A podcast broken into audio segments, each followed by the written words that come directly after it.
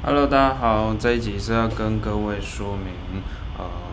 其实，在整个供应链管理里面，有一个叫做物流，对，就是我们所谓去履行订单，就 fulfillment 这个 order 这个部分。那所以，其实，在整个物流中心的自动化呢，其实它的最终的目的啦，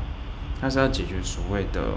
劳力的困境，或者所谓的这种土地有限啊，甚至是。你像劳力困境，我讲多一点好了，工资是高的，然后可用的人才反而是低的。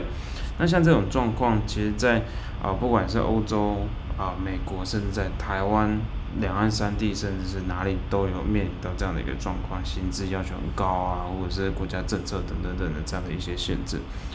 也因此，在物流所谓的中心自动化这样的趋势是越来越明显的。要做到所谓的物流啊、中心化或者是自动化，其实呢，基本上就是把物流中心里面的接送、厨放、拣货、交运等等这样的一些程序，把它自动化。那透过不管是动，呃，所谓的自动拣箱啊、AGV、自动仓储等等这样的方式都可以达成。